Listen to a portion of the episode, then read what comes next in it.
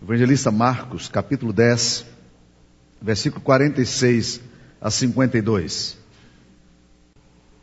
E foram para Jericó. Quando ele saía de Jericó, juntamente com os discípulos e numerosa multidão, Bartimeu, cego mendigo, filho de Timeu, estava assentado à beira do caminho. E ouvindo que era Jesus o Nazareno, pôs-se a clamar: Jesus, filho de Davi, tem compaixão de mim. E muitos o repreendiam para que se calasse. Mas ele cada vez gritava mais: Filho de Davi, tem misericórdia de mim. Parou Jesus e disse: Chamai-o. Chamaram então o cego, dizendo-lhe: Tem bom ânimo, levanta-te. Ele te chama. Lançando de si a capa, levantou-se de um salto e foi ter com Jesus. Perguntou-lhe Jesus: Que queres que eu te faça? Respondeu o cego: Mestre, que eu torne a ver. Então Jesus lhe disse: Vai, a tua fé te salvou. E imediatamente tornou a ver e seguiu e seguia Jesus estrada fora. Esta é a palavra de Deus. Meus queridos irmãos, em geral, uma grande multidão seguia Jesus por onde Jesus caminhava. Há relatos na Bíblia Sagrada de cerca de 5 mil pessoas seguindo Jesus. Isso se nós desconsiderarmos o fato de que, em geral, só eram contados os homens, não as mulheres, elas não entravam nas estatísticas. Cerca de 10, 12 mil pessoas facilmente estavam atrás de Jesus, atraídas é, por tudo que Jesus Cristo fazia, por todos os milagres que ele realizava. Então era muito comum nós encontrarmos aqui na Bíblia Sagrada essa situação de pessoas vivendo, acompanhando Jesus e uma numerosa multidão. Esse texto nos narra a experiência de Jesus em Jericó. Jericó é considerada talvez a cidade mais antiga do mundo em que há relato. Os estudiosos acreditam que, Jericó tem cerca de 13 mil anos. E a palavra de Deus nos diz que Jesus estava saindo com os discípulos e à margem, ao lado da cidade, na entrada da cidade, onde ficavam as pessoas que não eram muito bem aceitado, aceitas, essas pessoas ficavam ali como as prostitutas, mendigos, cegos, pessoas que ficavam à margem, gentios. Havia, porém, um homem chamado Bartimeu que começou a gritar desesperadamente. A gente, quando lê esse texto aqui, a gente não consegue impor a dramaticidade que esse texto exige no, no clamor que esse homem está expressando. Considere o seguinte: há 5 mil pessoas andando com Jesus, gente comprimindo de diversos lados. Como é que a voz desse homem se faria ouvir lá onde Jesus estava? Vocês acham que falou assim: Jesus, filho de Davi, tem misericórdia de mim? Era mais ou menos assim? Eu não vou gritar como ele gritou aqui, que eu assustaria metade da comunidade, mas foi exatamente assim que ele gritou. Ele clamava desesperadamente, a ponto das pessoas chegarem e dizerem para ele: Cala a boca, rapaz, você está incomodando, cara enjoado, para com esse negócio. E diz a Bíblia que quando falaram isso para ele, aí que ele pegou gás mesmo. Aí que ele começou a gritar com pleno pulmão: Senhor, filho de Davi, tem misericórdia de mim. Ora, ele era cego, mas ele não era surdo. Ele já tinha ouvido falar desse Jesus. Ele sabia do burburinho que a presença de Jesus causou naquela cidade. Ele deve ter ouvido relatos não, não descritos nas Escrituras Sagradas de experiências que esse homem trazia à vida das pessoas. E quando ele ouviu essas verdades, essas, esses relatos, ele ficou tão impressionado com, com isso que ele disse: Esta é a minha chance, é a minha hora. E ele então agora clamava a plenos pulmões. E diz a palavra de Deus que Jesus então manda chamar. É interessante como Jesus para muitas vezes a caminhada dele para dar atenção a pessoas que clamam. Porque quem clama, gente, é quem sabe a dor. Há um negro espiritual que fala assim: ninguém sabe a minha dor. Ninguém, somente Jesus Cristo.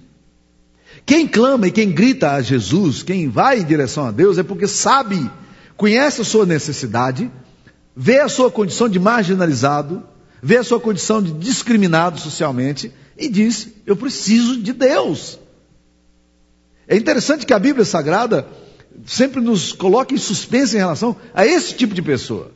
Gente absolutamente convencida da impossibilidade de caminhar sem Jesus. E para todas essas pessoas, Jesus para tudo o que está fazendo para ouvir. A palavra de Deus nos diz que Jesus mandou chamá-lo. E aí os homens chegaram perto dele e disseram: Tem bom ânimo, levanta-te, ele te chama. E, é, e a reação dele foi muito bonita. Porque diz a Bíblia que ele lançou de si a capa, levantou-se de um salto e foi ter com Jesus. Ele pegou a capa. Ora, o que, que era a capa para ele? A capa era todo o pertence da vida dele. Era a capa que ele se protegia nas noites frias. Era a capa com que ele se cobria. Era a capa onde ele se sentava. Mas nesse momento diz a palavra de Deus que ele lança fora e diz: Eu não quero nem saber desse negócio velho aqui. Eu tenho alguma coisa para resolver com o Senhor Jesus agora e é com Ele. E quando eu chego diante de Jesus, e eu sempre me assusto com essas perguntas de Jesus, porque Jesus faz umas perguntas que eu vou te dizer. Um cego está gritando desesperadamente no meio da rua, ou na beira da estrada: Senhor, filho de Davi, tem misericórdia de mim. Quando esse cego é trazido para frente, frente de Jesus, Jesus faz uma pergunta, como muitas vezes faz, que me, me impressiona. Ele pergunta ao cego: O que queres que eu te faça? Dá vontade até de rir, não? Ora, como assim? O que, que, que você quer que eu te faça? Como assim? Eu sou um homem cego. Eu não suporto viver dessa forma. Tem misericórdia de mim. A pergunta de Jesus, porém, meus queridos irmãos, é uma pergunta muito interessante. Eu tenho parado muitas vezes para considerar o significado dessa pergunta de Jesus. Que queres que eu te faça? Por duas razões eu consideraria aqui com vocês. A primeira delas é porque nem sempre as pessoas querem resolver seus problemas. Nem sempre as pessoas de fato estão dispostas a resolver seus problemas. Você pode dizer, não, a doença não é coisa boa, uma cegueira não é coisa boa. É, é, é verdade? Vocês já ouviram falar de hipocondríacos, e talvez alguns aqui sejam hipocondríacos. Gente que tem mania por remédio. Que tudo quanto é remédio vai, vai pegando. É mais ou menos como a história daquele cara que era pedir as coisas demais, e ele chegava para qualquer um e sempre estava pedindo as coisas. Um dia ele chegou para um e falou assim: Você tem 10 reais para me emprestar? Ele disse: Não, não tenho não. Eu disse: E 5? Pai, eu tenho nada, cara, estou sem grana nenhuma aqui. E dois, você pode me arrumar dois? Ele disse, ah, pai, eu tenho nada, eu tenho nada. Ele olhou, viu alguma coisa no bolso, e disse, o que, que você tem aí no seu bolso? Ele disse, é um colírio. Pinga aqui no meu zóio, por favor. Há pessoas, meus queridos irmãos, que não querem sair de uma relação de dependência. Já viram falar de vitimismo?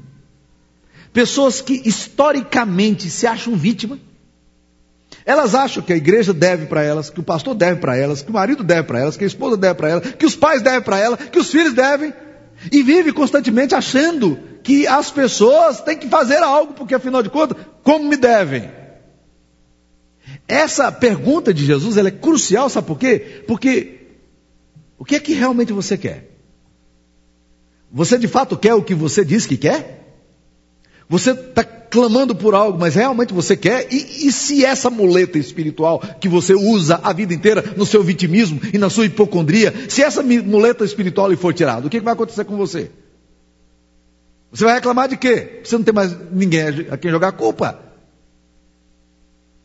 Então há muitas pessoas que Jesus precisa perguntar, e a nós muitas vezes, você realmente quer sarar disso que você tem? Atitudes de dependência Atitudes de hipocondria e de vitimismo são muito comuns e muito mais comuns do que nós imaginamos nos outros, que é mais fácil de diagnosticar, e em nós mesmos, que é mais difícil de perceber. Jesus pergunta: O que é que você quer que eu te faça? E nessa hora, Jesus Cristo está querendo focar no problema e ouvir da boca daquela pessoa o fato de que ela de fato quer ver. Uma resposta que lhe parecia tão óbvia no texto bíblico. Deixa eu contar três casos que eu me lembro da minha história, do meu pastorado, que mostram exatamente situações assim. Aqui nessa igreja nós tivemos uma situação de uma menina que veio do satanismo. É, ela era adoradora de Satanás. E ela veio aqui nessa igreja, começou a frequentar a mocidade, e a coisa era muito complicada, porque ela tinha atitudes muito estranhas. E aquelas atitudes dela começaram a ser confrontadas, e o grupo começou a cobrar dela uma posição, até que ela confessou a, a sua identidade. Mas ela disse: Eu não aguento mais eh, viver nessa seita. Eu preciso romper com isso. Problema é que essa seita, na qual ela estava vinculada e que veio para cá, para essa igreja, ela, ela tinha um propósito de invadir igrejas para criar problema dentro da igreja. Mas essa seita dava muita coisa material para essa menina. E essa menina agora era cobrada, tomada de uma posição, discipulada e seguir a Jesus Cristo, e ela não conseguia. Até que um determinado momento ficou muito claro de que as benesses, os favores que ela supostamente recebia do diabo, lhe eram tão mais importantes que ela não queria seguir a Jesus. E ela foi embora. Ela largou a possibilidade de seguir a Jesus para continuar na sua caminhada de morte. Já encontrei um rapazinho, foi minha ovelha, e esse rapazinho começou a se afastar do Evangelho. Devagarzinho, se afastando do Evangelho, e a gente preocupado, orando por ele. Sara e eu sempre temos estado muito atentos a essa questão, tentando identificar como orar, como orar por esses meninos, e eu acho que é uma atitude de muitas pessoas aqui da igreja. E esse menino ocupava, preocupava o nosso coração. Um dia eu o chamei, porque ele colocou no, no site dele algumas coisas muito estranhas. E eu o chamei porque eu estava muito preocupado com a alma dele, com o coração dele. E quando eu o chamei, ele disse: Pastor, eu quero continuar vindo à igreja, mas eu não quero largar a minha vida de pecado. Eu amo o pecado. Eu não amo Jesus, não. Eu amo, eu amo o meu pecado mesmo. Eu quero viver nisso. Então, meus queridos irmãos, nessa hora, a gente percebe o seguinte: a pessoa não quer de fato cura. E é por isso que Jesus Cristo está perguntando aqui: você quer o quê? O que, que você quer? Um dos relatos que mais me impressionou no pastorado aconteceu numa igreja onde eu fui pastor, em Salt River, New Jersey. Havia um, um, rapaz que frequentava o nosso grupo ali, e que esse, aquele rapaz tinha uma conduta muito estranha. Depois nós descobrimos que ele estava muito envolvido no processo de se tornar pai de santo. E ele passava, tinha passado por rituais muito pesados e tudo, mas ele eventualmente aparecia na igreja e aquele tipo de atração por Jesus, mas ao mesmo tempo eh, sem coragem de tomada de uma posição. Depois que eu saí do meu ministério ali, o pastor que me substituiu passou por lá um outro colega dele, que tinha muito ministério voltado para essa questão de exorcismo, de, de libertação espiritual.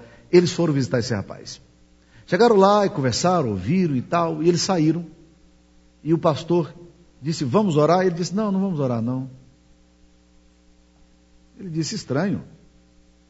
Saíram, e na, quando saíram, ele disse: Por que, que você não quis orar?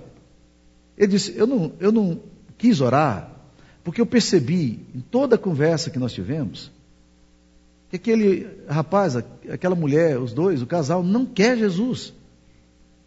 E nós íamos entrar numa luta espiritual para repreender o diabo da vida dele, porque ele está possesso, ele tem envolvimento sério, sério com o diabo. E depois que nós saíssemos daqui, ele não quer Jesus mesmo, vai ficar pior o estado dele, porque não é isso que diz a Bíblia. Quando o espírito imundo sai do corpo de alguém, anda por lugares áridos procurando repouso e não encontra, volta com sete espíritos pior do que ele. Não piorar a vida dele, ele não quer.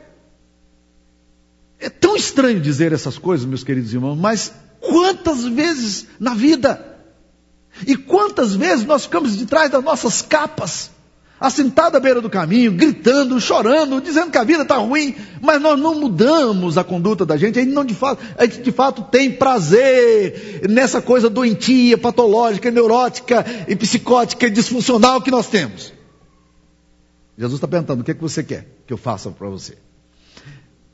Se você soubesse, de fato, que Cristo pode mudar alguma coisa na sua história hoje, e ele lhe perguntasse o que é que, eu, que, o que é que você quer que eu te faça, meu querido, qual seria a sua resposta hoje? De fato. Não essa coisa do politicamente correto. Eu já tenho aprendido isso muito bem. Pessoas chegam para mim e eu faço alguma pergunta, elas respondem aquilo que elas sabem que eu espero ouvir delas. E depois que elas respondem aquilo que, que era a minha expectativa, eu digo, agora tudo bem, agora você respondeu o que era politicamente correto, vamos responder o que, que você está sentindo em relação a isso. E aí a resposta é completamente diferente. O politicamente correto da resposta que nós damos nem sempre é de fato aquilo que nós queremos dizer. Que queres que eu te faça? Então, primeira razão, Jesus sabe que muitos doentes não querem ser curados que as nossas enfermidades muitas vezes se transformam numa desculpa e justificativa para o estilo doentio de vida que nós temos. E que a nossa doença é o nosso alibi. Você quer ser curado? O que queres que eu te faça? Segunda razão que eu vejo aqui. Jesus pergunta o que você quer que eu te faça, porque quando ele pergunta, ele obriga aquele cego a elaborar a sua própria dor. Para mim, meus queridos irmãos, essa questão da elaboração da dor, da minha crise, é uma das coisas mais significativas que eu tenho encontrado na oração. Oração é um momento no qual eu sou obrigado a me desnudar e dizer, sem tentar me justificar e me desculpar, dizer a Deus aquilo que eu preciso dizer. Mas o que eu quero dizer, nem sempre eu tenho coragem de dizer. Então o que, que eu faço? Eu não elaboro a minha dor, eu não elaboro o meu anseio. Aí, quando eu vou para a oração, nessa hora em que eu começo a dialogar com Deus, na hora que eu começo a ouvir do Senhor, me perguntando, Samuel, o que que você quer? Eu sou obrigado a organizar meu pensamento, focar naquilo que de fato é o ponto nevrálgico da minha existência. Por quê? Porque nós vivemos numa cortina de fumaça na nossa experiência emocional. Nós, os sintomas né, o que surge aqui na periferia e na superfície nem sempre é o que está norteando a nossa própria história. E às vezes nós tratamos de um problema aqui de cima, quando o problema é aqui embaixo. Então nós estamos só tratando dos sintomas, quando nós deveríamos tratar a causa. E Jesus agora ao perguntar, o que é que você quer que eu te faça? Ele está obrigando aquele cego, Bartimeu, a organizar a sua lógica, organizar sua mente, colocar a mente dele de fato diante de Deus e transparecer aquilo que só uma linguagem autêntica pode dar. Certa vez perguntaram a Madre Teresa de Calcutá: O que é que a senhora fala para Deus quando a senhora ora? Ela, quando ela perguntou isso, ela, quando perguntaram isso a ela, ela disse assim: Eu não falo, eu só escuto. Aí ele o, o entrevistador voltou à tona e disse: E o que é que Deus fala para você? Ele não fala nada, ele só escuta. É interessante essa, essa linguagem de quem ora. Porque oração é uma forma da organização da minha psique. Muitas vezes o que acontece? Por que, que é importante você parar? E eu não estou falando de oração, é, dessa oração o trânsito aqui correndo e você está orando, né? Há pessoas que falam assim, pastor, eu oro o tempo todo. Eu estou falando daquela oração que os puritanos nos ensinavam, dizendo assim, ore até que você ore. Que é exatamente o que eu tenho buscado no meu coração. Ore até que você ore. Faz sentido isso para vocês? Vocês estão entendendo o que eu estou querendo dizer? É, para mim faz todo sentido esse negócio, então eu quero estar certo que o que eu estou falando vocês estão entendendo. Mas é, é aquele momento em que sua alma vai nesse encontro com o Pai e você encontra o Pai. E aí o que acontece? Essa desorganização estrutural sua, psicológica, mental, a dor mais profunda da sua alma, de repente, ela começa a tomar vida na presença de Deus e você organiza o seu não discurso, mas organiza o seu pensamento. Deixa eu tentar ir além um pouquinho aí. Em psicoterapia, a gente trabalha um pouco essa coisa, dizendo o seguinte: o que é que o psicólogo faz quando você está conversando com ele? Ele deixa que você fale. Sabe por quê? Porque os terapeutas têm descoberto que a resposta não está naquilo que o terapeuta diz, mas a resposta está naquilo que você diz. A resposta está em você. Então o que acontece? O terapeuta ele, é, ele apenas orienta você a pensar. Ele orienta o seu pensar e o seu falar. Porque de repente você ao falar, você organiza aquilo que você queria dizer e não sabia como. Aí de repente uma pergunta, colocada bem, bem colocada, bem pontuada, faz brotar no seu coração uma compreensão totalmente diferente de tudo que você estava elaborando. Para mim, quando Jesus pergunta, o que é que você quer que eu te faça? Jesus está querendo dizer o seguinte: organize a dor sua e sintetize isso e foque exatamente nisso que você deseja. O que é que você quer que eu te faça? E ele não tem dúvida. Que eu torne a ver. Esse é o meu desejo. o que é que está por detrás desses, sintomas que você tem? Da mascaração, não necessariamente no sentido negativo, se é que pode, é possível, né? Mas dessa mascaração, dessa cortina de fumaça da tua própria alma. O que é que você quer que eu te faça? Organize.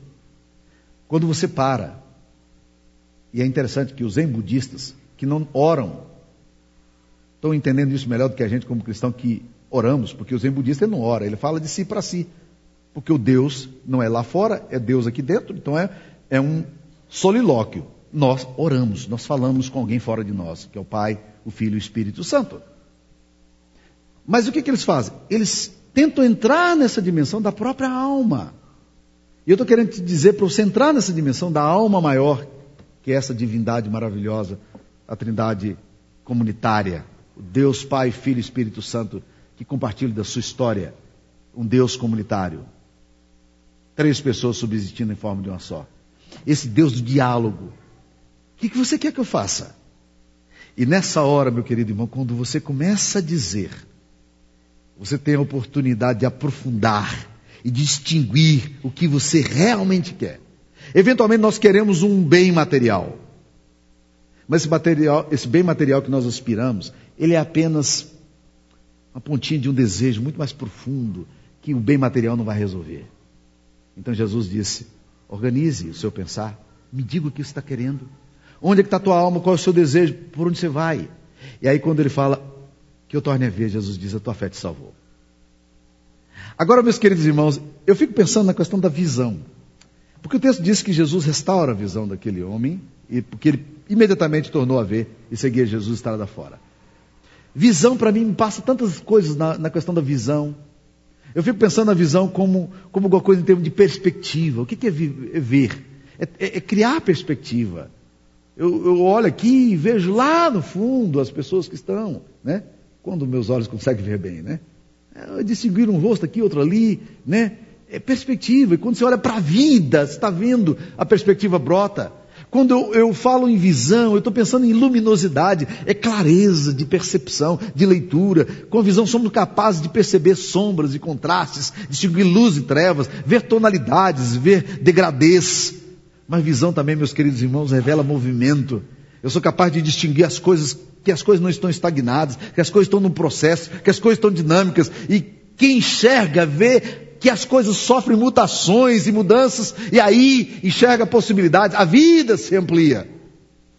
É por essa razão que esse, esse Bartimeu agora vê. O texto paralelo de Mateus 20, que fala, descreve a mesma, mesma experiência aqui, diz que Jesus ficou conduído e toca-lhe os olhos. Jesus chega e diz, tocou os olhos, e a situação dele provoca compaixão em Deus, que se move em direção a esse moço e diz: A tua fé te salvou. A tua fé te salvou. Pessoas carregadas de fé acessam esses canais de Deus. Agora, preste atenção numa coisa interessante, meus queridos irmãos, porque o texto, ele não termina falando de uma cura material, nem psicológica. O texto vai concluir essa história falando de um discípulo. Porque o versículo 52 diz: Então Jesus lhe disse: Vai, a tua fé te salvou. E imediatamente tornou a ver e seguia Jesus estrada fora. Ou seja, nessa hora, nós temos que entender que o grande aspecto da vida cristã não é esse apego à cura física, a esse milagre temporal. O maior milagre que Deus pode fazer em nossa vida é nos transformar em seus discípulos, e seguidores, porque qualquer outro registro, qualquer outro milagre que existir acerca de nós mesmos não pode traduzir toda essa complexidade e toda essa beleza do discipulado de, de Jesus. Não há na Bíblia nenhum outro relato falando de Bartimeu. Só esse texto aqui. O filho de Timeu, que é a expressão bar, no hebraico significa filho. O filho de Timeu, não há descrição dele na Bíblia exceto essa, mas o texto termina dizendo: daí por diante, esse rapaz assumiu o compromisso e disse: estou com Jesus no abro. Jesus me libertou e eu quero segui-lo estrada fora. Agora ele é um no meio da multidão. Para testemunhar, para falar do amor de Deus, para falar do milagre de Deus. O grande desejo de Jesus em nossa vida é que, tendo Ele restaurado a nossa visão, nós sejamos capazes de chegar à coisa mais bela que pode existir em nossa existência, que é o processo de discipulado. O texto afirma que assim que passou a ver, ele começou a seguir Jesus. Esse é o grande milagre que Jesus Cristo pode fazer em nós. Iluminar os nossos olhos para que nós nos tornemos seus seguidores e caminhemos com Ele estrada fora. A maior visão é aquela que nos capacita a seguir a Jesus, a andar com Jesus, porque nenhum projeto é mais importante do que este. A maior cegueira da vida é a nossa incapacidade de seguir a Jesus. A nova visão que Jesus Cristo traz a esse homem capacita agora a ser um companheiro da jornada de Jesus. Jesus quer tratar de cada um de nós, e ele assim tem feito. Mas toda cura que ele quer fazer em você, seja no mundo espiritual, psicológico, físico, é para que você esteja apto para caminhar com ele estrada fora. Esse é o grande fascínio do Evangelho. Nenhum milagre é maior do que esse. E nenhuma experiência tão gloriosa como essa. Que Deus nos abençoe. Amém. Ó oh Deus, transforme, Deus, a nossa dependência. Transforme, Deus, a nossa realidade de marginalidade, de confusão, em uma experiência de vida, de restauração, Pai. Transforma-nos em discípulos autênticos do Senhor, para que a gente não perca tudo o que o Senhor quer nos mostrar estrada fora. Abençoe as pessoas que estão aqui. Que elas sejam transformadas pelo poder do Evangelho. Em nome de Jesus. Amém.